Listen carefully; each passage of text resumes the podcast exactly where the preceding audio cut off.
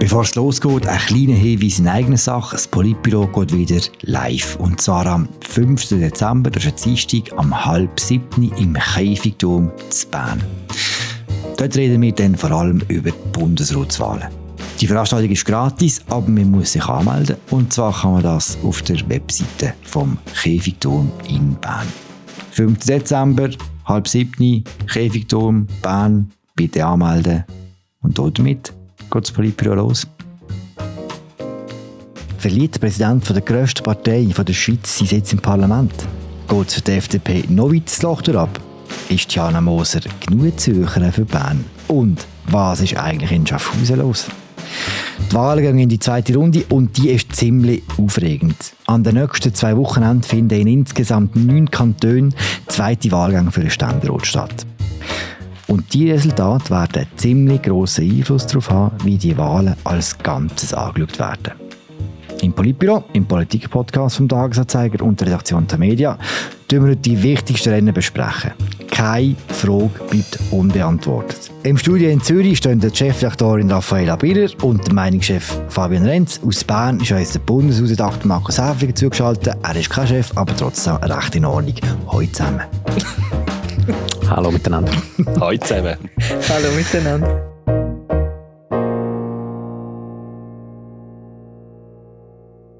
Freunde, wir gehen streng chronologisch vor. Am ersten Ständeratswochenende, das jetzt gerade anfängt, ist Dromondi dran. In Genf, in Fribourg, im Wallis und in der Watt müssen noch Sitze vergeben werden. Wir fangen mit den kleinsten an und dort wie so aus dem Weg räumen, wo keine Überraschungen zu erwarten sind. In Fribourg zum Beispiel und im Wallis, dort ist alles klar, oder?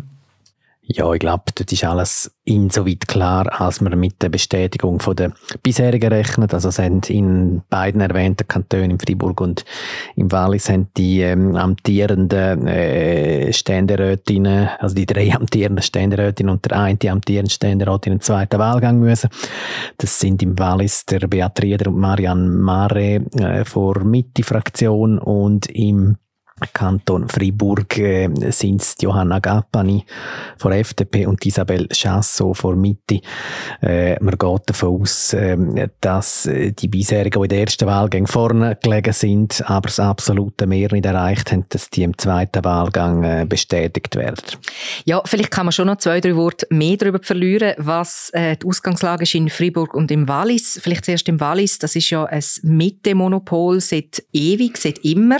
Tausend Jahre seit 1000 Jahren, genau. Und jedes Mal probieren es wieder Vertreter von anderen Parteien, um das Monopol zu knacken. Das Mal macht es der Nordermo, das ist auch der Vizepräsident von der FDP Schweiz.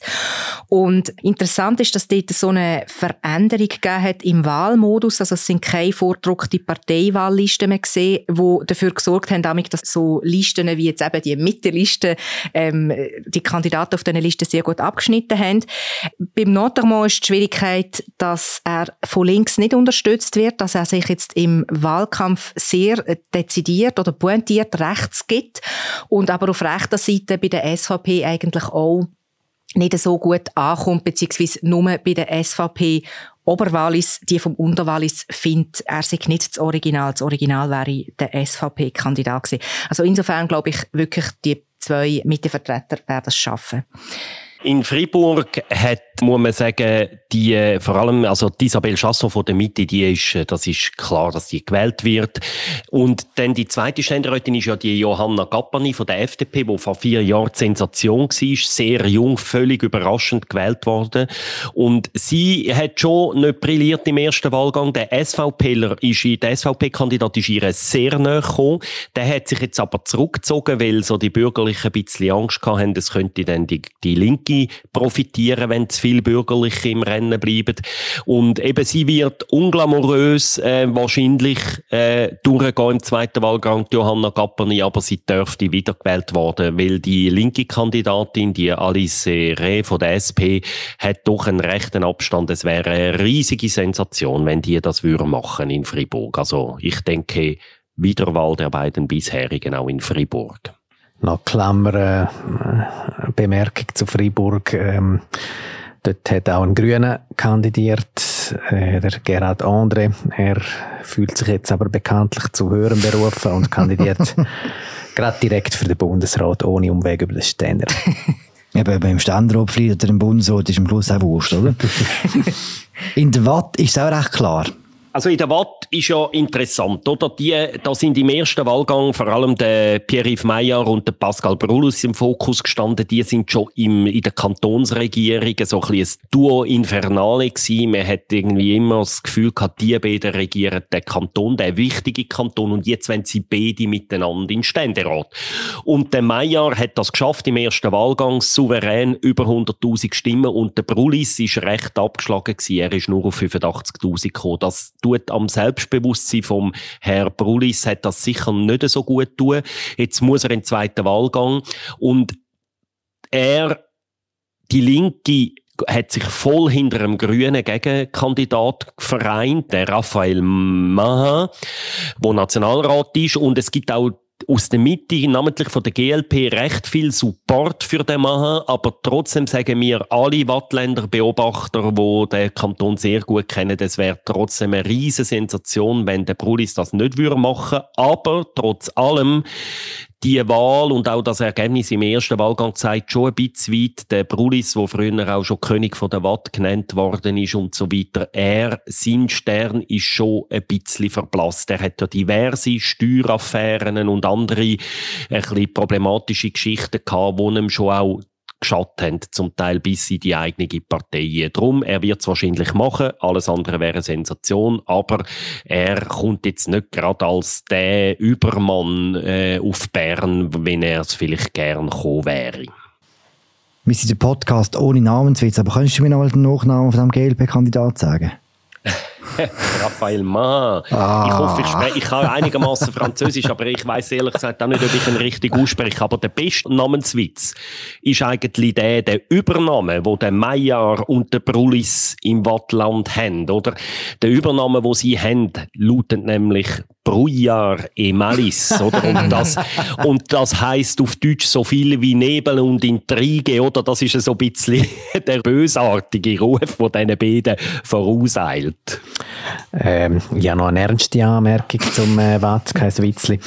Nein, nur ja, weil du gesagt hast, Chef, nur weil du gesagt hast, äh, es wäre eine Sensation, äh, wenn jetzt der grüne Kandidat gewählt werden würde.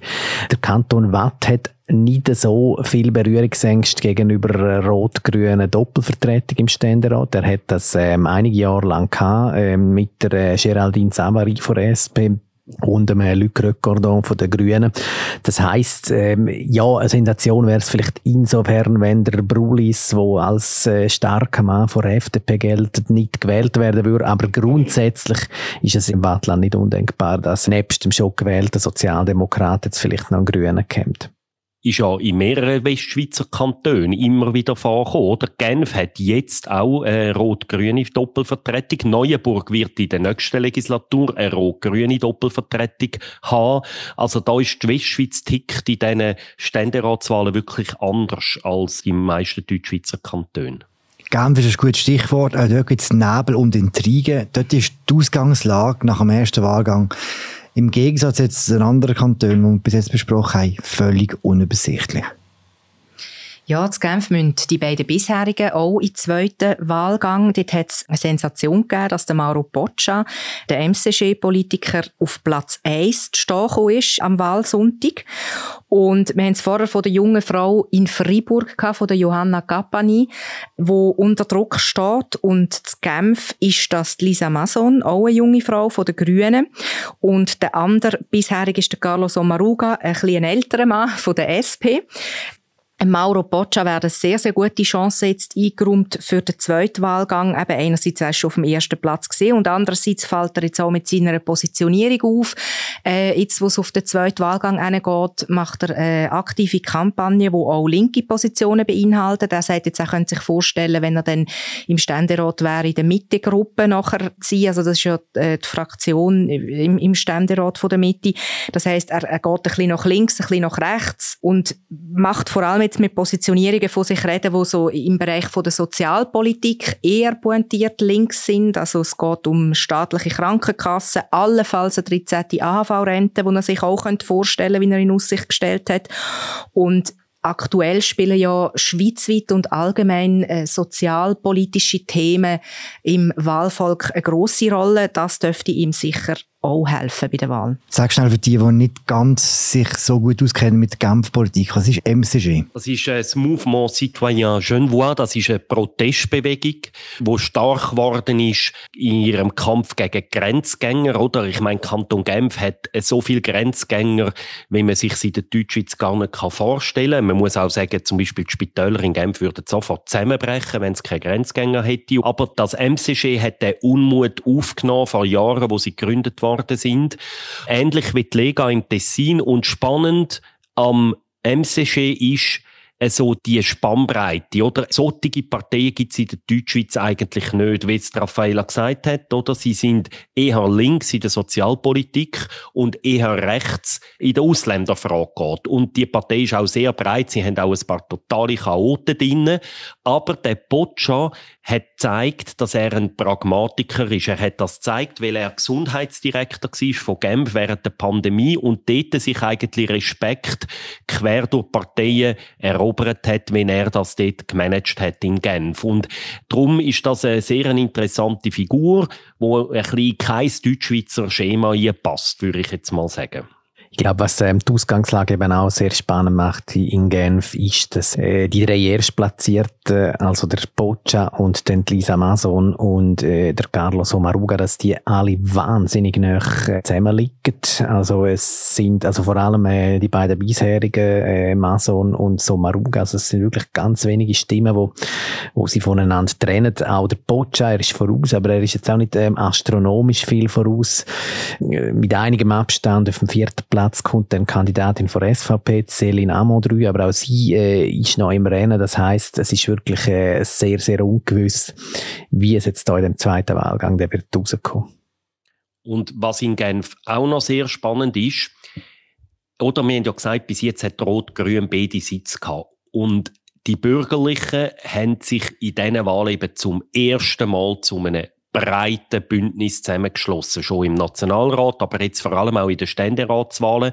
Das Bündnis langt von der Mitte über die FDP und die SVP bis zu dem MCG. Und die haben vor den Wahlen einen Deal gemacht. Sie haben gesagt, okay, im ersten Wahlgang treten alle an mit eigenen Kandidaten und im zweiten Wahlgang kommen nur noch die beiden Bestplatzierten von den Bürgerlichen. Und bis jetzt wäre so eine Allianz nicht denkbar gewesen. Mitte wäre nie mit der SVP das gleiche Bett gegangen für eine Wahl Allianz und das machen sie das mal und die Strategie sieht heute so aus, dass die könnte dazu führen, dass die Bürgerlichen mindestens einen Sitz machen und dann wahrscheinlich am ehesten eben der Mauro Boccia. War wie zweit? Aufgrund von der Stimmenverhältnis, wo der Fabian vorher angesprochen hat, wäre es wahrscheinlich am ehesten Lisa Mason. Kommt jetzt davon, wer Boccia will auf die zweite Linie schreiben, oder? Mhm. Es gibt ja noch so ein bisschen soziodemografische äh, Komponenten, oder? Der Carlos Omaruga ist äh, ein älterer Herr, also bin ich ganz sicher, ob er schon über 65 ist, aber jedenfalls sicher äh, in dieser äh, Kategorie. Ähm, er ist schon sehr lang auch im Parlament, äh, schon seit 20 Jahren, äh, wohingegen Lisa Mason, ja, äh, junge Frau ist, äh, in dem Sinn wahrscheinlich eher so ein bisschen Wunschprofil von vor allem den linksgrünen Wählerinnen und Wählern entspricht. Also Carlos Omaruga ist 64. Gut, dann entschuldige ich mich beim Herrn Somaruga, dass ein, ein Jahr älter gemacht habe als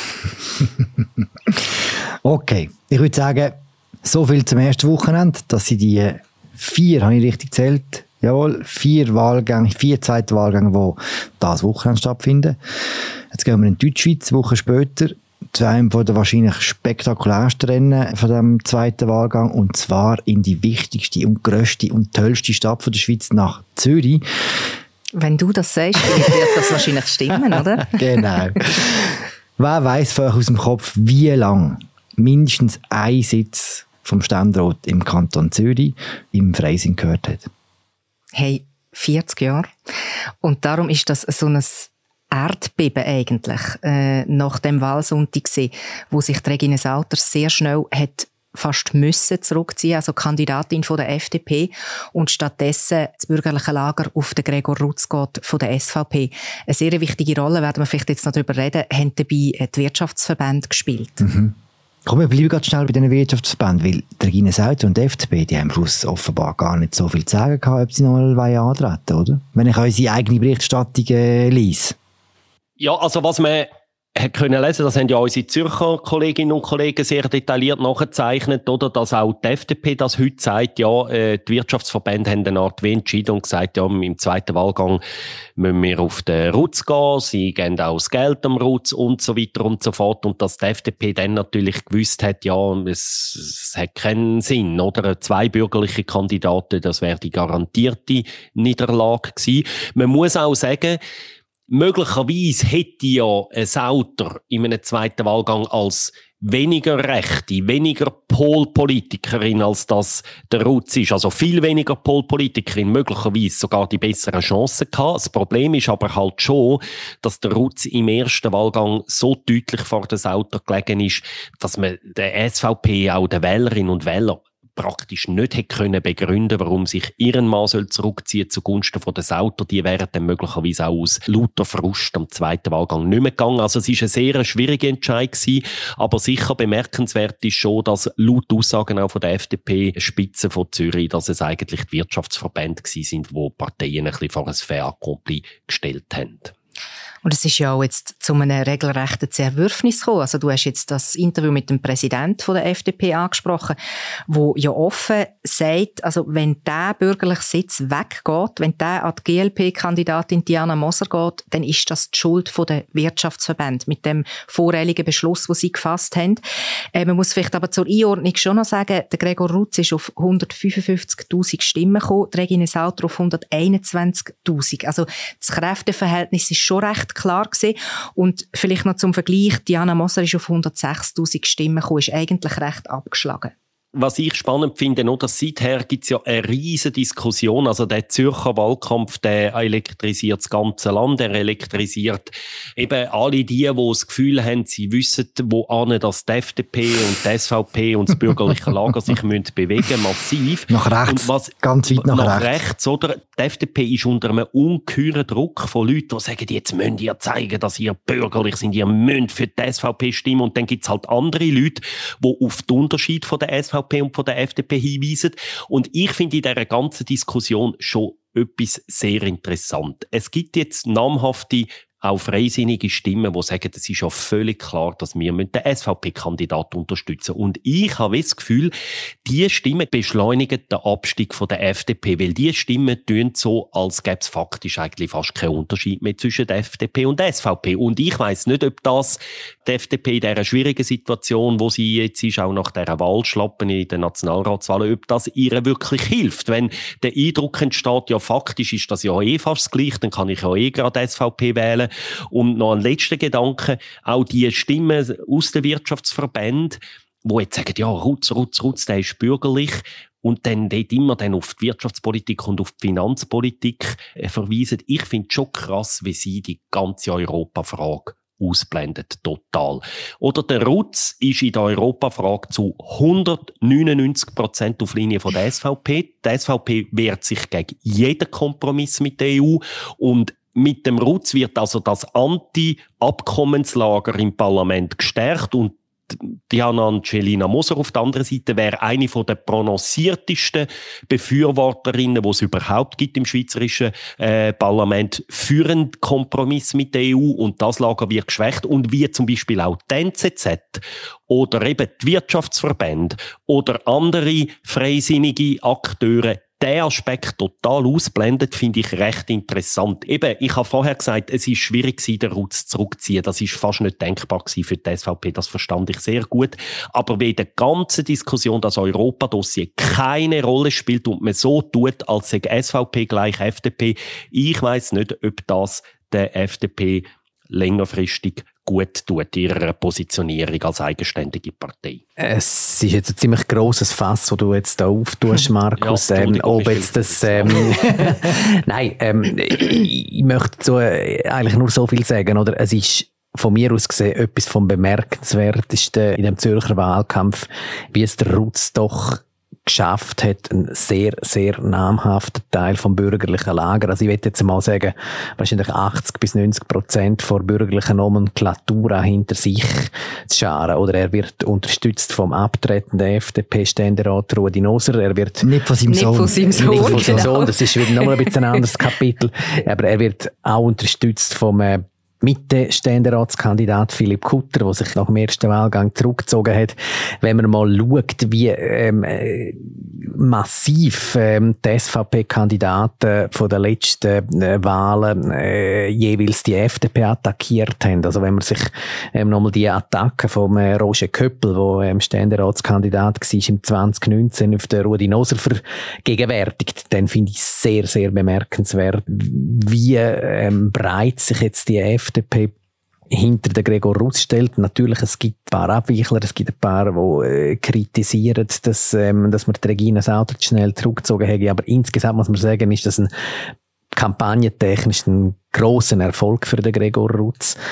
Ich denke, andernfalls hätte er nicht so gute Karten in dem zweiten Wahlgang, aber jetzt muss man sagen, die Unterstützung ist ja so breit. Also für mich wäre es muss ich sagen, eher eine Überraschung, wenn sich Diana Moser da durchsetzen könnte, weil der äh, Kanton Zürich ist doch äh, zu, ja, äh, in relativ grossen Teil von seinem Gebiet und von seinen Einwohnern her ist er ein konservativer Kanton. Ich bin auch recht überrascht gewesen, auch wie sich der Gregor Rutz selber positioniert in dem Wahlkampf. Ich habe ein Podium moderiert, wo alle bürgerlichen Kandidaten und Kandidatinnen für Zürcher Ständeratswahlen, also das war vor dem ersten Wahlgang. Gewesen. Ist das dort, wo Diana Moser noch bürgerlich war? wo sie in das Lager gezählt worden ah, ist. Genau, kommen wir vielleicht ah, nachher auch noch drauf. Jetzt ja, ist das mittlerweile recht, recht gummi geworden. Also es ist ja eine erbitterte Debatte darüber losgegangen, wie links, mittig oder rechts oder bürgerlich sie sei. Jedenfalls bin ich dort noch überrascht gewesen, wie konziliant er sich dort gegeben hat, wie er auftreten ist. Es ist fast so ein bisschen in Vergessenheit geraten, äh, dass er ja zum Beispiel mal als äh, im SVP-Generalsekretariat äh, für Kampagnen mit, was sind das gewesen, Aufschlitzerplakat verantwortlich war. Ich habe ihn dort auf das angesprochen, dass äh, der dann weggelächelt und gefunden, das sei schon sehr lange her. Das einfach ein zum sagen, jetzt ist er bis äh, sehr weit in die Mitte rein äh, mehrheitsfähig. Das ist doch recht eine interessante Entwicklung, um das noch ein bisschen stützen, was Kollegen vorher gesagt haben. Interessant finde ich auch, da bricht jetzt einfach sehr viel auf zu Zürich in dem Wahlkampf für den Ständerat. Einerseits zeigt es so ein bisschen den Zustand von der ehemals sehr stolzen Zürcher Freisinnigen, wo sich so ein Stadt-Land-Graben zeigt. Also es hat ja nur schon die Frage von der Listenverbindung mit der SVP hat ja zu einem rechten Zerwürfnis geführt. Das ist mit einer Stimme Unterschied nachher entschieden worden, dass man mit der SVP zusammengeht. Äh, da ist schon mal ein bisschen etwas aufgebrochen. Und jetzt eben so der offene Konflikt, wo sich zeigt mit den Wirtschaftsverbänden. Dann auch so das Thema, ich nenne es jetzt mal Heckenschützen, wo sich auf nationaler Ebene in der FDP gezeigt hat, der Thierry Burkhardt Präsident geworden ist, wo es dort um den Klimakurs gegangen ist von der Petra Gössi, von der damaligen Präsidentin. Auch dort hat es ganz viele Heckenschützen gehabt, die medial medial nachher gegen, gegen den Kurs geschossen haben. Das kann man jetzt in Zürich auch wieder beobachten. Also man hat wie das Gefühl, die Partei ist sehr stark mit sich selber beschäftigt und schwächt sich durch das. Interessant finde ich auch eben die Diskussion, die wir vorher angesprochen haben, wegen der Positionierung von der Diana Moser. Das hat natürlich schon sehr stark auch damit zu, wie sich die Partei, die GLP, in den letzten Jahren entwickelt hat. Also einerseits im nationalen Parlament, wo sie nachweislich mehr nach links gerutscht ist und andererseits halt auch in Zürich, wo sie sich zum Beispiel im Kantonsrat mit der Klimaallianz, also mit der Linken zusammengetan hat. Das hat man im bürgerlichen Lager wahrgenommen, als sie schlägt sich auf die linke Seite für die kantonalen Wahlen. Und ich habe den Eindruck, das rächt sich jetzt, also auf kantonaler Ebene, weil die Partei durch das einfach deutlich linker wahrgenommen wird, als sie vielleicht früher wahrgenommen worden ist, wo noch Martin Bäumle die starke Figur an der Spitze war. Also im ersten Wahlgang hat sie nicht an das Podium kommen, dann hat sie als bürgerlich gut. Wenn man jetzt einschlägige Podcasts lost und gewisse Zeitungen liest, haben wir das Gefühl, sie ist wirklich ganz, ganz, ganz kurz davor, im, im Kommunismus beizutreten.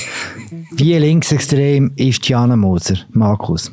Also sie ist logischerweise links vom Rutz, das ist keine Frage. Oder? Und, äh, und, und, sie ist letztlich auch links Sag vom Markus, wie, wie viele wie viel Leute sind nicht links vom Rutz? Ist vielleicht Das ist ja genau der Punkt.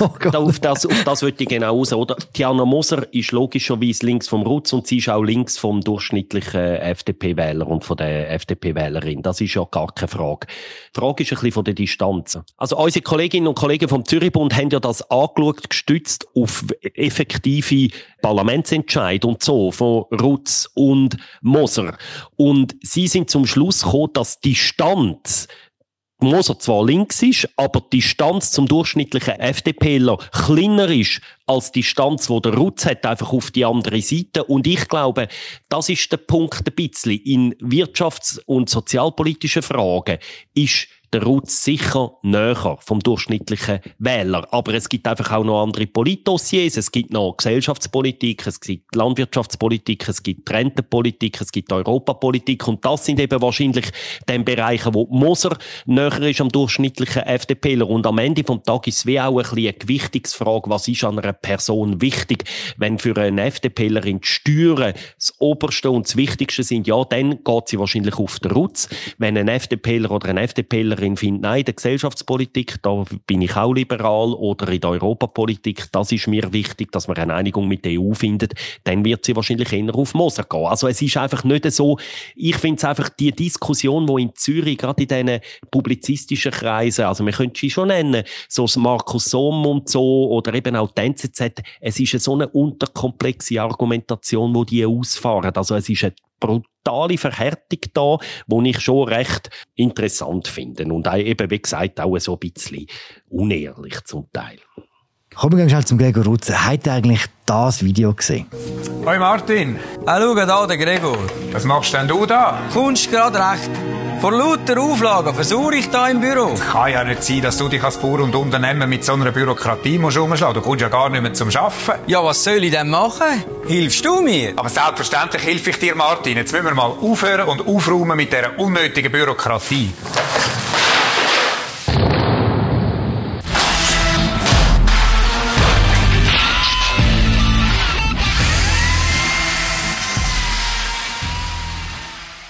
Man sieht hier den Gregor Rutz in Schutzkleidung und Helm. So viel Korrektheit muss sein, in so ein Büro reingehen und dann eskaliert er und tut mit seiner Kettensage äh, quasi das ganze Büro auseinandernehmen. Markus, die wichtigste Frage zuerst. Tut er die also ich wäre schon ein bisschen enttäuscht, wenn er es nicht selber macht. Ja, aber das Video genau angeschaut, Markus. Man sieht nie. Und du, ich weiss, dass du kannst, du kannst eine Kettensage bedienen, Markus, das weiss ich. Und du als Experte, oder?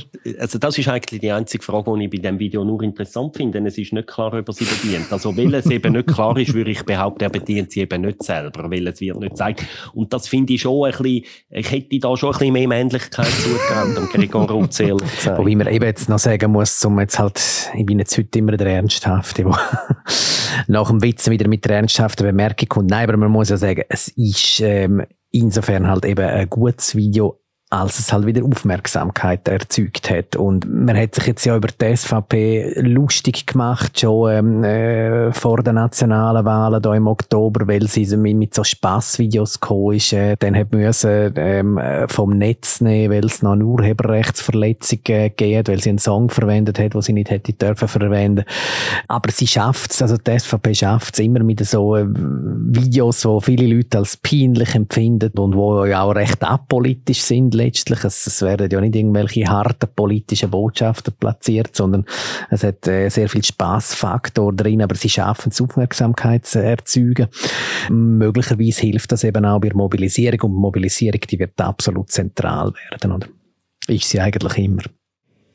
Ja, mir fehlen jetzt gerade ein bisschen die Worte äh, angesichts zu dem Video. Ähm, ich ich weiß gar nicht, was man da noch dazu kann sagen Immerhin die Unterlagen hat er ja eigenhändig vom Tisch gewischt.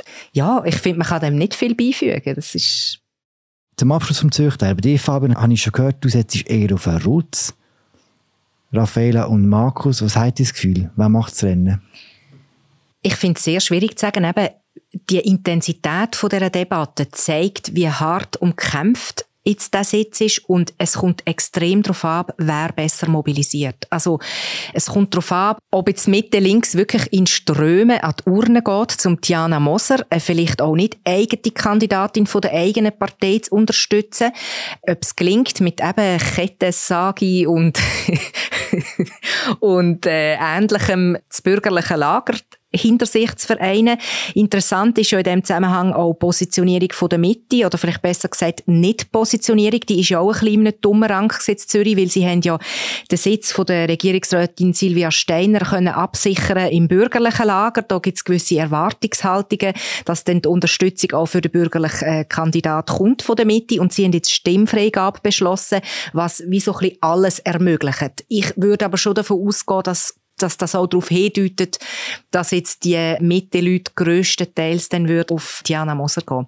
Interessant auch eben, wie die Zerreissprobe in der FDP sich in den Stimmen wird niederschlagen. Das halte ich jetzt auch noch für recht offen im Moment. Ich, ich möchte äh, dazu noch ergänzend sagen, wir haben es ja vorher von den welschen Kantonen gehabt, von Watt, von Neuenburg, von Genf, wo Berührungsängste gegenüber einer rot-grünen oder wie auch immer gearteten linken Doppelvertretung im Ständerat relativ tief ist.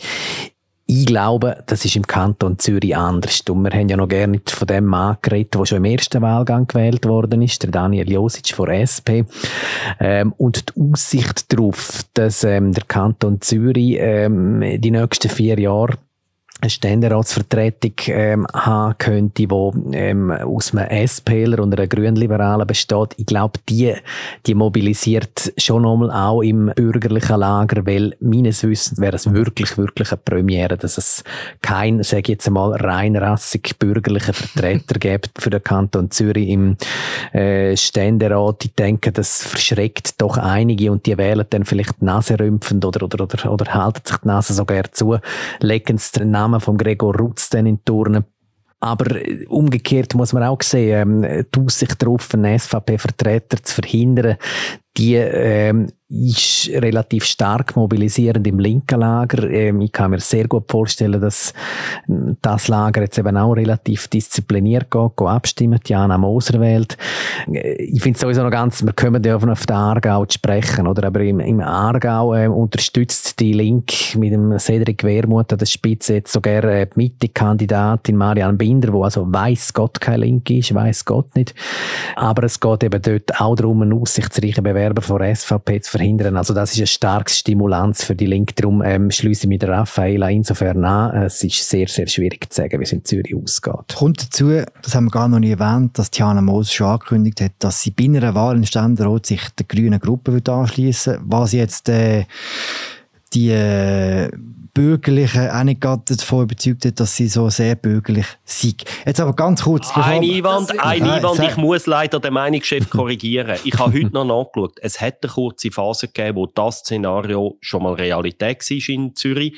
Ende 70er Jahre ist Emily Lieberherr von der SP gleichzeitig kurze Zeit mit dem LDU-Vertreter im Ständerat für den Kanton Zürich. Also es hat, es gibt einen historischen Präzedenzfall. LDU würde ich nicht unbedingt sagen, es links äh, ja, aber LDU ist gleich von der, von der mhm. ist, ein, ist ein Vergleich, ist in gewisser Hinsicht eine ein vergleichbare Partei mit der GLD. Also, also, Zürich ist wirklich ganz toll, ganz super, aber jetzt würde ich gleich gerne noch weitergehen. Nur von dir habe ich den Tipp noch nicht gehört, Markus, und von dir eigentlich auch nicht, Raffaella. Ja, ich bin bis vor kurzem der, der Überzeugung gewesen, dass Diana Moser wird gewählt werden. Ich bin nicht mehr ganz so sicher. Also ich, ich, ich erlaube mir es nicht. Auch kein Tipp. Raffaella, Tipp? Ich glaube, aus meiner Aussage hat sich schon herauskristallisiert, wie schwierig ein Tipp ist. Aha. Ich sage es mit Moser. Also, wir gehen weiter in Osten, in die Heimat von unserem ehemaligen, sehr geschätzten, sehr vermissten Politbüro-Mitglied Christoph Lenz, und zwar nach Schaffhausen. Dort passiert gerade Unerhörtes. Was passiert? Ja, also Schaffhausen ist ein sehr spezielles Politbiotop, auch sehr spannendes. Also historisch gesehen, ganz kurz, ist immer die Ständeratssitz in der SVP und FDP gewesen, seit Jahrzehnten. Dann ist 2011 der Thomas Minder gekommen, der parteilose Renegade, wo der FDP den Sitz weggenommen hat. Der ist seither zweimal wiedergewählt worden, hat die FDP Kampfkandidaten dreimal deklassiert, erniedrigt die FDP. Und jetzt ist aber so, bei diesen Wahlen im ersten Wahlgang scheint der Stern vom Minder zu verblassen. Er ist nur noch Drittplatzierter geworden.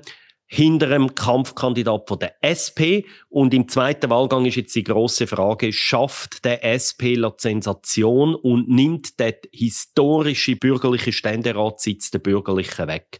Einmal in der Geschichte hat die SP in Schaffhausen einen Ständerat gestellt, das wäre die zweite Mal und es geht minder gegen Simon Stocker heißt der linke Kandidat. Mhm. Das ist die Ausgangslage. Und es ist sehr, sehr, sehr offenes Rennen. Ich will ja nicht in alten Wunderstocher, aber wir haben ja eine Ständeratsprognose gemacht und in der ersten Version muss man sagen, haben wir den Sitz von Minder als nicht so sicher angeschaut. Dann ist jemand die Prognose überarbeitet. Wir nennen jetzt so keinen Namen und plötzlich ist der Minder so gut wie gewählt gewesen. Was haben wir nicht gesehen vor dem ersten Wahlgang? Ja, der Markus hat es schon gesagt, der parteilos Thomas Minder ist eine sehr spezielle Figur. Er hat schon mehrfach gegen alle anderen Erfolg gehabt. Also der Markus hat gesagt, mit der Brüskierung der FDP 2011, als er gewählt worden ist, ist Ständerat für viele oder für das politische Establishment Schaffhaus ist das total überraschend gewesen. Man hat nicht mit dem gerechnet, was er so für einen Sog entwickeln kann. Und trotzdem, also dort sind alle gegen ihn gewesen. Er hat auch nicht an offiziellen Podien und so in der Region teilgenommen. Er liefert sich übrigens seit dort sehr einen erbitterten Kleinkrieg mit den Schaffhauser Nachrichten. Also er boykottiert die fast schon. Auch das Mal hat er nicht wirklich im Wahlkampf mit da. Also er hat sich zum Beispiel darum futiert, um eben so ein Podium von der Schaffhauser Nachrichten, hat dort nicht teilgenommen. Äh, und trotzdem... Also das ist die grösste Zeitung, das muss man sich schon vorstellen. Das ist also schon krass, oder? Wenn einer so ein Podium nicht teilnimmt, oder? Ja, ja. Entschuldigung, ich dich unterbrochen. Und damals, 2011, hat er auch wirklich so seitenlange Inserat gegen den Gegner äh, von der FDP dort geschaltet. Also er hat auch einen recht rüden Ton in die Kampagne hineingebracht und darum haben sich alle furchtbar aufgeregt, so die etablierten Parteien Schaffhausen und alle haben gedacht, ja, der Wutbürger, der schafft das eh nicht. Und nachher wird er wirklich gewählt und das ist für viele Schaffhausen eine grosse Überraschung gewesen. Und das Gleiche ist ihm noch einmal gelungen, wo es um seine Abzockerinitiative gegangen ist. Also er ist ja wegen dem national sehr bekannte Figur geworden.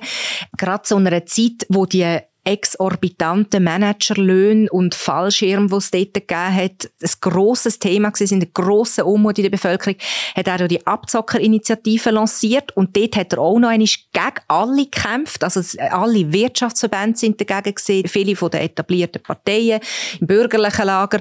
Und trotzdem hat er auch das geschafft, also der Urne durchzubringen, das ist mir auch nicht sicher gewesen von Anfang an, er hat es sehr deutlich geschafft. Und so diese Ausgangslage hat eher darauf hindeutet, dass es mal jetzt wieder könnte gelingen, zum wiederholten Mal den Ständeratssitz zu halten. Jetzt ist aber so, dass er in den letzten Jahren ist nicht mehr so viel von ihm zu vernehmen gewesen. Also man hat das Gefühl, zusammen mit dem Hannes Germann, der jetzt auch schon irgendwie über 20 Jahre in dem Ständerat ist, dass sie es mittlerweile eher ein bisschen gemütlicher nennen. Also ich erinnere mich sehr gut, der Thomas Minder hat in seiner ersten Session hat er zu mir gesagt, in dem Haus kommt man ganz sicher kein Schweißtropfen über. Das ist ja wahnsinnig, wie wenig da geschafft werde und so. Und er hat wie so ein bisschen einen neuen Elan reinbringen Also er ist am Anfang voller Tatendrang dort hingegangen. Und jetzt so in den letzten Jahren ist es recht ruhig geworden um ihn, hat man das Gefühl. Also zum Beispiel haben wir ja im Frühling den CS-Crash gehabt. Das wäre ja äh, willkommene Gelegenheit gewesen für den Abzockerschreck, um sich da in die Debatte einbringen. Das hat er auch eher wenig gemacht. Und insofern könnte es sein, dass so das äh, arrivierte, zurückhaltendere vom langjährigen Ständerat jetzt eben das mal nicht mehr könnte länger. Ich glaube, man muss halt schon auch sagen, der Thomas Minder ist im Bundeshaus eine Figur ohne jeden Einfluss. Also ich weiß nicht, ob ähm, mir jetzt da jemand widersprechen würde in der Runde. Er ist ein Einzelgänger äh, in, in, in jeder Hinsicht ähm, und er ist definitiv nicht das, was man einen Strippenzieher nennt. Ähm, er ist äh, immer noch parteilos, also ist der SVP-Fraktion angeschlossen. Aber wenn er mal politisch ähm, etwas lanciert, also wenn er irgendeinen Vorstoß einreicht oder was weiß ich, dann, äh, dann sind das fast immer so isolierte Einzelaktionen ohne Folgen. Also sehr häufig hat er äh, bei dem, was er versucht, nicht einmal ähm, äh, die SVP hinter sich. Und ich meine, das bleibt auf die Dauer. Eben, er ist jetzt doch schon seine dritte Legislatur ähm, im Ständerat gewesen. Also auf die Dauer bleibt das dann halt auch im Heimatkanton nicht unbemerkt. Also jetzt, äh, nichts gegen ihn als Person oder Politiker, aber ein wahnsinnig effizient Interessenvertreter für den Kanton Schaffhausen. Das denke ich, ist er nicht da. Dafür fehlt es ihm einfach im Bundeshaus an Einfluss. Sein Hauptmerkmal ist ja echt, dass er einfach immer hässig ist. Wir haben ein Boden lesen die Woche in der NZ, wo etwa fünf bis sieben Mal geheißen dass er einen dicken Hals bekommt oder hat oder noch wird haben. Kann man etwas über den Gegner von Thomas Binder sagen? Der Simon Stocker? Der Simon Stocker, der Gegner, ich finde, der macht eben das Rennen noch doppelt spannend, weil der Simon Stocker tritt ja für die SP an, aber er ist erst seit rund drei Jahren SP-Mitglied. Vorher hat er zu den alternativen Listen gehört und ähm, er hat sie sogar mitgegründet in Schaffhausen, ist dann für die ein äh, paar Jahre im Stadtrat von Schaffhausen gewesen, hat sich dort um Altersheim und andere alterspolitische Themen gekümmert und ist jetzt eben zu der SP übertreten und dort entdeckt worden, worden für den SP als Kandidat. Seine Vorteil ist sicher, dass er erstens relativ bekannt ist in Schaffhausen und zweitens, wie gesagt, dass er einen recht guten Draht zu der älteren Bevölkerung hat oder man kennt ihn dort. Und das ist sicher auch eine Bevölkerungsgruppe, die bis jetzt den Minder relativ gut abgeholt hat und das macht das Rennen auch besonders spannend, oder? Dass einer, der früher bei der AL war, jetzt in einem mehrheitlich bürgerlichen Kanton könnte Ständerat werden. Und wir haben es am Anfang gesagt, ich glaube, das Rennen ist sehr, sehr offen. Ja, also du hast es jetzt erwähnt, Markus, der Kanton Schaffhausen ist ein sehr bürgerlicher Kanton. Die SVP hat, glaube ich, rund 40 Prozent Wähleranteil dort. Und wir haben es vorher auch schon gesagt, die Ständeratssitze haben sich FDP und SVP immer aufteilt. Eben jetzt ist der Thomas Minder auch in der SVP-Fraktion, äh, wegen seinen vielen Positionen, die übereinstimmen mit der SVP. Das heisst, in so einem Kanton, wo auch sonst die politische Mitte gar nicht so existent ist, ist das eigentlich noch recht verblüffend, dass so ein linker Kandidat, eben AL noch linker als die SP, ehemalige AL-Vertreter, dass so ein Kandidat überhaupt so weit kommt in dieser Ausmarchung. Das ist sehr bemerkenswert. Er sagt von sich selber, es war schon immer die Spassbremse, auch schon zu AL-Zeiten. Er ist ja, und er ist sicher auch, das Etikett täuscht auch ein bisschen. Er ist sicher klar ein Linker, aber er ist nicht irgendwie linksextrem. Ich glaube, er passt heute sehr gut ins Spektrum von der SP. Er ist wahrscheinlich jetzt sogar eher, sagen wir, im gemäßigten Flügel von dieser Partei. Es ist mehr das Etikett, das ihm noch an. Also nicht so linksextrem wie Tiana Moser. Oder der Gregor Rutz. ich habe letztens SMS mit jemandem, ich sage jetzt nicht wem, und dann ist der Begriff Reinfall Obama äh, gefallen. Ein bisschen übertrieben vielleicht, aber er hat schon recht gute Chancen, Simon also Stocker. Ich, ich höre jetzt aus dem Wortlaut gerade raus, mit wem du gesemesselt hast. Nein, jetzt haben sie doch an unserem letzten Politbüro, am Live-Politbüro gesagt, wir sollen ah, nicht jo, mit so also, Ah ja, jetzt hört, also, hört wer, wer gut zugelost hat, der weiss, mit wem ich gesemesselt habe. Auch ein absoluter Insider von der Schaffhauser Lokalpolitik. Der SP, muss man sagen, läuft in diesen zweiten Wahlgang nicht so schlecht. Also, sie haben nicht so schlechte Aussichten. Das jetzt in Schaffhausen könnten sie vielleicht gewinnen. Und wir jetzt den Kanton wechseln. Wir gehen wieder zurück in die Mitte von der Schweiz, ins Mittelland. Auch in Solothurn haben sie immer noch intakte Chancen. Wer tritt dort an? Wie ist dort die Ausgangslage? Also ich würde zuerst noch dem Befund widersprechen, dass es für die SP gut laufe. Ähm, Wie immer, wenn ich sage, dass es für die SP gut läuft, sagst du dann als zweites, es läuft ganz schlecht. Also Fabian, ja. Nein, man muss schon sehen, oder ähm, in, in Genf dort ähm, droht einen Sitzverlust. Oder? Also ähm, äh, Carlos Omaruga, seine Wiederwahl, die ist, die ist alles andere als sicher. Und ähm, dafür, dass es eben richtig gesagt, äh, in, in Schaffhausen könnte es für einen Ausgleich langen. Und äh, in so Solothurn muss man sagen, dort sind es eigentlich auch insofern in der Defensive, als es dort der Sitz von einem abtretenden Ständerat müssen verteidigen Also dort geht es um den Sitz von Roberto Zanetti, wo ähm, zurückgetreten ist. An seiner Stelle versucht jetzt die Nationalrätin äh, Franziska Roth für die SP und äh, sie wird jetzt in dem äh, zweiten Wahlgang ähm, herausgefordert vom Christian Imark von SVP.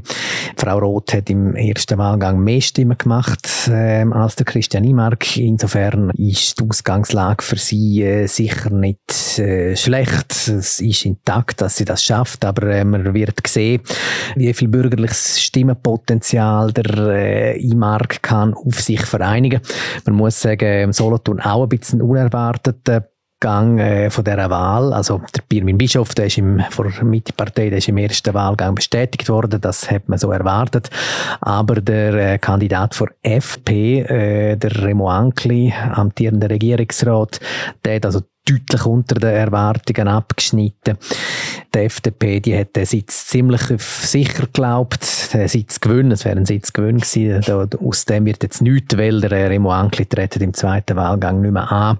Jetzt ist die Frage, wie viel von seinen Stimmen der äh, Christian Imark ähm, äh, kann quasi erben. Das wird darüber entscheiden, ob, ob er äh, Franziska Roth kann schlagen in dem zweiten Wahlgang. Noch zwei Ergänzungen dazu. Erstens, die FDP hat den Sitz schon fast auf sicher haben geglaubt mit dem Remo Ankle, wo ja eben, wie du gesagt hast, ein amtierender Regierungsrat ist. Das ist bemerkenswert, dass sie da jetzt schon frühzeitig ausgeschieden sind. Und das Zweite noch zur Frage, wo du gestellt hast, Philipp, wegen dem Abschneiden von der SP. Wir haben ja dort in unserer legendären Prognose, haben wir ja prognostiziert, dass sie netto minus einen Sitz werden haben. Und bis jetzt haben sie sechs Sitze schon im Trockenen von bisher sieben und haben jetzt eben, wie wir ausgeführt haben, sowohl in Solothurn als auch in Schaffhausen einigermaßen Chancen, dass ein Sitzgewinn könnte drinnen liegen. Von dem her würde ich jetzt auch dir, Fabian, ein bisschen widersprechen, so schlecht ist die Bilanz doch nicht bisher. Nicht so schlecht wie unsere Prognose. Ich finde auch, dass die SP recht gut da steht im Vergleich zu den Prognosen, weil sie haben jetzt noch in drei Kantonen mindestens eine Chance, den Sitz zu machen, in Genf, Solothurn und Schaffhausen. Ich bin recht sicher, dass sie mindestens einen machen und das heißt, sie würden mindestens gleich viel Sitz haben wie in der letzten Legislatur. In Existenz sind die Chancen im zweitletzten Kanton nochmal anschauen, im Aargau. Und dort ist es so, dass der Thierry Burkhardt, der FDP-Präsident, im ersten Wahlgang durchmarschiert ist. Hinter ihm sind der Benny Gitzan von der SVP, Gabriela Sutter von der SP und Marianne Binder von der Mitte gewesen. Jetzt im zweiten Wahlgang ist nur noch Marianne Binder und der Benny Gietzendanner. Mitte gegen SVP. Wie geht das Rennen dort aus? Prognostizieren wir mal. Es ist ja interessant, auf dem Papier sieht ja die Ausgangslage im Aargau recht ähnlich aus wie in Zürich, oder? Wir haben einen SVPler, der der Frontrunner war im ersten Wahlgang, also äh, hinter dem Burkhardt. Und wir haben eine Vertreterin von der Mitte, die in dem Fall von der Mitte-Partei ist, und in Zürich ist ja GLPlerin äh, Tiana Moser. Auf dem Papier sieht das Rennen recht ähnlich aus, aber es gibt doch fundamentale Unterschiede. Also die Aufgabe von der Marianne Binder im Aargau ist viel schwieriger als die von der Tiana Moser in Zürich. Und das hat verschiedene Gründe. Der Hauptgrund ist sicher, und das vergessen die Zürcher manchmal, oder? Die Zürcher haben manchmal das Gefühl, ja, die SVP ist so wahnsinnig stark. Äh, da muss ich sagen, im Vergleich mit der Aargauer SVP ist die Zürcher SVP relativ schwach. Also im Aargau hat die SVP 35 Prozent gemacht am 22. Oktober. In Zürich sind es rund 27 Prozent. Also schon die Heimbasis vom Gietzendanner ist viel stärker. Und umgekehrt ist Marianne Binder, hat zwar auf dem Papier den Support von der SP und von den Grünen, aber die beiden Parteien sind im Aargau auch schwächer, als sie in Zürich sind, weil halt der Aargau nicht so eine grosse Stadt hat wie Zürich, wo die Linke sehr stark wäre. Und kommt noch dazu, dass Marianne Binder zwar sicher an einer SP-Frau oder an einem grünen Wähler näher ist als der Gietze dann, ganz, ganz klar, aber sie hat halt doch auch ein schwergewichtiges bürgerliches Profil. Und darum ist die große Frage, wie fest mobilisiert die Mittekandidatin Binder links. Und darum ist einfach die Ausgangslage schwierig für sie. Sie hat auch einen riesen Rückstand im ersten Wahlgang. Also da gibt es dann hat 86.000 Stimmen gehabt, sie 48.000 Stimmen. Also wenn sie das schafft, aus dieser Rückgangsposition den Gierzen dann noch zu schlagen, wäre es wirklich eine ziemliche Sensation aus meiner Sicht. Aber es gibt Leute im Aargau, die sagen, es könnte erlangen, die nicht so sicher sind. Und die argumentieren damit, dass vor allem in der FDP eine starke, unzufriedene Minderheit gibt, wo sagt, der noch wählen wir nicht. Angeführt wird die Minderheit von der früheren Ständerätin Christine Eggerszegi. Man kann vielleicht noch dazu sagen, im Aargau hat es auch schon ähm, andere Konstellationen gegeben als äh, die rein bürgerliche Vertretung, die wir jetzt in den letzten Jahren hatten. SP Politikerin Pascal Bruderer ist über mehrere Jahre hinweg Ständerätin gewesen. Es ist nicht so lange her. Insofern halte ich es nicht für ausgeschlossen, ähm, dass wieder so ein ähm, Anti-SVP-Effekt zu äh, Gunsten von Marianne Binder spielt, wo dann am Ende effektiv könnte lange. Aber du hast es richtig gesagt, Markus. Also ähm, die Marianne Binder ist wirklich alles andere als eine Linke. Also gerade wenn man mal äh, ihre äh, Äußerungen, ihre Wortmeldungen im, im, im ganzen Ausländerbereich, so im Thema Integration und so, äh, sich zu Gemüte führt, da ist sie äh, Hardlinerin, glaube kann man sagen, und wirkt wahrscheinlich jetzt nicht unbedingt äh, für ein Profil her speziell attraktiv für linke Wählerinnen und Wähler. Also das wird noch interessant sein, ähm, wie stark so ein allfälliger Anti-SVP-Reflex ähm, jetzt da zu ihren Gunsten spielen wird. Also ich denke, der Begriff Hardlinerin geht wahrscheinlich ein bisschen zu weit, aber sie ist sicher im rechten Flügel von der Mitte zuzuordnen. Und insofern habe ich es schon auch recht interessant gefunden, wie schnell so die Aargauer Politprominenz aus dem linken Spektrum sich gerade auf ihre Seite geschlagen hat. Also auch öffentlich wirklich nachher gesagt hat, wir unterstützen sie alle.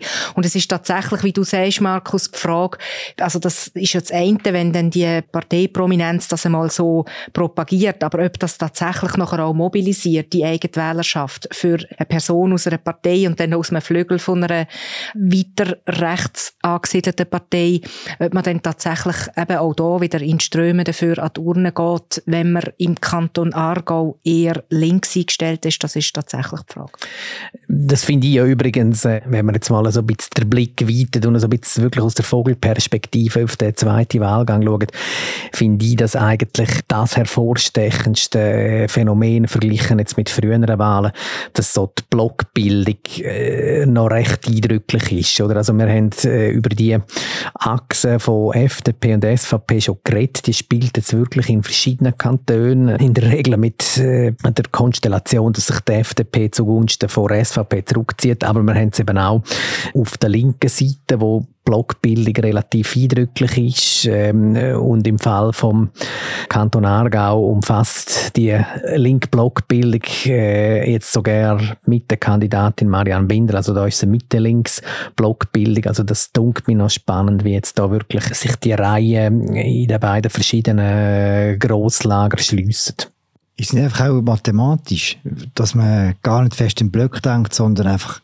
ganz realistisch anschaut. Wenn wir jetzt auch nochmal kommen und dann die dritte Kandidatin auch, die eher so Mitte links oder eben Mitte rechts ist, je nachdem, von, von wo man schaut, haben die keine Chance, weil die sich die Stimmen wegnehmen. Ja, das ist klar. Wobei eben, ich finde es schon nicht so selbstverständlich, dass jetzt zum nochmal auf den Kanton Zürich kommen, äh, eine Partei wie die FDP ihren Traditionssitz, äh, so mir nichts, dir nichts, aufgibt zugunsten vor, vor SVP, dass sie auch ähm, von einer freisinnigen Zeitung wie der NZZ noch am Wahlsonntag dazu aufgefordert wird, ähm, sich da sofort zurückzugehen, um eben den Block nicht zu gefährden. Aber ja, natürlich, es sind letztlich, es sind taktische, es sind, äh, es, es sind mathematisch proportionale Überlegungen. Zum Dessert gehen wir noch einmal ins Tessin. Wie fest muss der Marco Chiesa, bis jetzt noch Ständerat vom Kanton Tessin und Parteipräsident von der SVP, um sein Amt zu zittern? Ich habe die Debatte darum, wie fest seine Sitz wackelt, Marco Chiesa, seine, habe ich recht überschätzt gefunden, weil die Ausgangslage ist eigentlich recht klar mit dem Wähleranteil der einzelnen Parteien im Tessin. Wenn man das genauer angeschaut hat, hat man gemerkt, dass es ihm schon dürfte länger. Und das hat sich jetzt auch im ersten Wahlgang bestätigt. Also er ist dort 10.000 Stimmen vor dem Zweitplatzierten. Also es müssen alle den zweiten Wahlgang, aber er ist auf Platz 1. Und auf Platz 2 kommt, und das ist dann aber eher die Überraschung, ähm, der Fabio Regazzi von der Mitte. Dort hat man eher gemeint, dass es Alex Farinelli von der FDP könnte länger weil der wie so im Mitte-Links-Spektrum besser hätte können mobilisieren und die Leute ansprechen, weil der Fabio Regazzi vom politischen Profil her ähnlicher ist wie der Marco Chiesa. Aber ich wage also die Prognose, dass der Sitz nicht zittert und der Marco Chiesa nach dem zweiten Wahlgang weiterhin wird im Ständerat vertreten sein. Ich würde mal so sagen, der Sitz zittert insofern, als ähm, der Kanton Tessin ähm, ähm, auch unberechenbar ist, muss man relativ unberechenbar ist. Also äh, bei der Wahl 2019 ist es so gewesen, dass der ähm, damalige äh, Ständerat Filippo Lombardi vor Mitte-Partei, damals noch CVP, dass der auf dem ersten Platz gelegen ist, wie jetzt der Chiesa auch äh, auf dem ersten Platz äh, gelegen ist nach dem ersten Wahlgang. Nach dem zweiten Wahlgang ist der Herr Lombardi abgewählt gewesen, und zwar äh, zugunsten von einer Kandidatin, äh, wo äh, im ersten Wahlgang noch auf dem vierten Platz war. Ähm, also sie hat da mehrere tausend Stimmen dann gut gemacht. Marina Carobio Guschetti vor SP. Ja, und für den Herrn Lombardi jetzt dann nicht mehr gelangt. Das hat man dort auch nicht auf dem Radar gehabt. Richtigerweise Was ist der Stimmenunterschied gewesen? Irgendwie etwas ja, 40 oder ich weiß nicht mehr. Richtigerweise muss man sagen, also ähm, ähm, Lombardi, sein Vorsprung im ersten Wahlgang ist knapp gewesen, verglichen jetzt mit dem Vorsprung von Marco Chiesa. Insofern würde ich recht gerne Raffaele Gian auch eher davon aus, dass es schafft, aber sicher ist im Tessin eigentlich nichts. Vor allem sehr, sehr offen ist, sogar wenn es der Chiesa schafft, wer der zweite Sitz macht, ob der Fabio Regazzi, Präsident vom Gewerbeverband von der Mitte, oder der Alex Farinelli von der FDP. Weil es ist zu erwarten, dass namentlich der Farinelli, also die grüne Greta Gysin tritt ja noch an, wo auch recht ein gutes Resultat gemacht hat, muss man sagen. Sie ist nur 5000 Stimmen hinter einem FDPler und es geht wie davon aus, dass der Farinelli zum Teil auch noch Stimmen links macht, weil er so eher anschlussfähig ist als ein Regazzi und ein Chiesa sowieso. Und darum ist vor allem auch das Rennen um den zweiten Sitz, da sagen auch, da, auch in den Tessiner, wenn man mit den Tessiner Leuten redet und Journalisten, da wagt niemand eine richtige Prognose. Aber Chiesa, ich würde sagen, er muss nicht so wenig zittern, wie du jetzt das geschildert hast, Raphael, aber es ist klar, wahrscheinlich darf das schon schaffen. Das sehe ich schon auch so. Falls er es nicht wird schaffen, falls eben die Sensation wird stattfinden, was würde das bedeuten für sein Amt als Präsident der SVP? Ich persönlich glaube, ähm, seine Tage als SVP-Präsident, werden wahrscheinlich zählt. Also einerseits ist es äh, ohne Parlamentsmandat äh, schwierig bis unmöglich, äh, das Parteipräsidium auszuüben. Ich glaube, äh, der letzte Fall, den wir hatten, war Ursula Koch in den 90er Jahren und es ist nicht es so ist nicht gut. gut. Also sie hat sich dann ja schon, äh, sie hat sich dann in den Nationalrat wählen lassen, ähm, aber es ist eigentlich auch völlig klar gewesen, die zwei oder drei Jahre vor der Nationalratswahl, äh, dass das kein Zustand war, dass sie da nicht zu der Bundeshausfraktion gehört. Aber ähm, die SVP ist eine Partei generell, wo Verlierer nicht wahnsinnig schätzt und äh, ich kann mir nicht vorstellen, dass er das Amt unter diesen Umständen noch würde weiterführen können, was äh, ja seine spezielle Pointe Argumente hätte, weil ähm, er hat ja, wenn man so will, äh, die Partei zu einem Erfolg geführt bei den nationalen Wahlen äh, im Oktober. Aber wie gesagt, also, wir sind uns da ja, glaube so weit einig. Jetzt habe ich sagen, seltene Einigkeit, aber nein, sind uns ja immer wieder mal einig, dass er äh, sehr intakte Chancen hat, in dem zweiten Wahlgang im Amt bestätigt zu werden. Was aber übrigens nicht heißen wird, dass er das Parteipräsidium weiterführen wird. Also ähm, da kann ich mir durchaus vorstellen, dass er sowieso einen Rücktritt äh, schon anvisiert la petite histoire. Der Tessin ist ja schon immer wieder für eine Überraschung gut, oder? Eben vor vier Jahren die spektakuläre Wahl vom Chiesa und von der linken Ständerätin. Und im 2011, das vergisst man manchmal auch, der Fulvio Pelli ist damals nationaler FDP-Präsident und er ist im Tessin in den Nationalratswahlen um ein Haar abgewählt worden. Er hat 58 Stimmen, haben ihm dort Wiederwahl gesichert. Also eben, der nationale Parteipräsident in Tessin ist immer ein bisschen gefährlich, so. Bravo. Neun Kantone, wir sind am Ende. Wenn wir jetzt führen auf die nächsten zwei Wochenende, inwiefern glaubt ihr, dass die zweite Wahlgang vom Ständerat das ganze Wahlergebnis, so wie wir es jetzt lesen, auch nach dem Rechnungsfehler vom BFS, gross beeinflussen oder wenig gross beeinflussen? Das als Fazit. Die zweiten Wahlgänge werden an dem Machtverhältnis im Ständerat nicht fundamental etwas verändern. Sie werden aber die Erzählung von dieser Wahl beeinflussen. Bei verschiedenen Parteien, aber zum Beispiel bei der SVP. Oder die SVP hat bis jetzt acht Sitze im Ständerat und sie hat bis jetzt erst fünf auf sicher. Ziemlich sicher macht sie den Aargauer Sitz und den Tessiner Sitz, dann kommt sie auf sieben. Aber ob sie wirklich höher kommt, ob sie ist unsicher, also in Solothurn, in Zürich hat sie sehr unsichere Rennen. Ich würde heute sagen, sie kommt bestenfalls, kann sie ihr Resultat egalisieren von der letzten Legislatur. Im schlimmsten Fall sogar verliert sie etwa einen Sitz. Und das würde doch ihren Wahlsieg, ihren deutlichen Wahlsieg, wo sie in den Nationalratswahlen gefeiert hat, drüben. Es wäre einfach einmal mehr, würde sich zeigen, dass die SVP zwar äh, Propartswahlen gewinnt, aber halt in den Majorzwahlen irgendwo an eine gläserne Decke stößt mit ihrem konfrontativen Stil. Und darum, glaube ich, ist so der Auswirkung eben auf wie die Wahl wahrgenommen wird und, und auch so rein äh, psychologisch, wenn man in die neue Legislatur wird gehen, sind die zweiten Wahlgänge auch wichtig. Also für mich hat eine ganz entscheidende Weichenstellung schon im äh, ersten Wahlgang stattgefunden. Ähm, und da wird der zweite Wahlgang, wenn ich das richtig überblicke, nichts mehr daran ändern, nämlich der Traum vor FDP, um äh, die Mitte-Fraktion als stärkste Fraktion im Ständerat ablösen, der ist platzt, oder? Und jetzt mit diesen diversen Rückzügen, die sie da ähm, äh, beschlossen hat im zweiten Wahlgang, jetzt äh, hat sie wie Vorfälle gegeben. Also das äh, wird sich nicht realisieren und ähm, das wird mittelfristig, wenn es dann auch mal um äh, die Zusammensetzung vom äh, Bundesrat geht, könnte durchaus ähm, äh, von einem gewissen Gewicht dann vielleicht auch sein, die, die Frage, wer äh, am meisten Sitz im äh, Ständerat hat. Aber wie gesagt, da ist jetzt wie eigentlich im zweiten Wahlgang kann da gar nicht mehr grosse äh, Sachen noch durcheinander bringen. Jetzt haben wir über die SAP geredet, du Markus, du hast über die FDP geredet. Fabian, ich habe vorher zu der SP-Bilanz gesagt, bei der Mitte ist es relativ schnell erzählt, die wird mehr oder weniger stabil bleiben.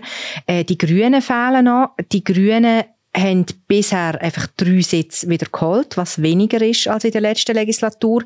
Der vierte wackelt ja, wie wir vorher äh, ausgeführt haben, Lisa Mason in Genf.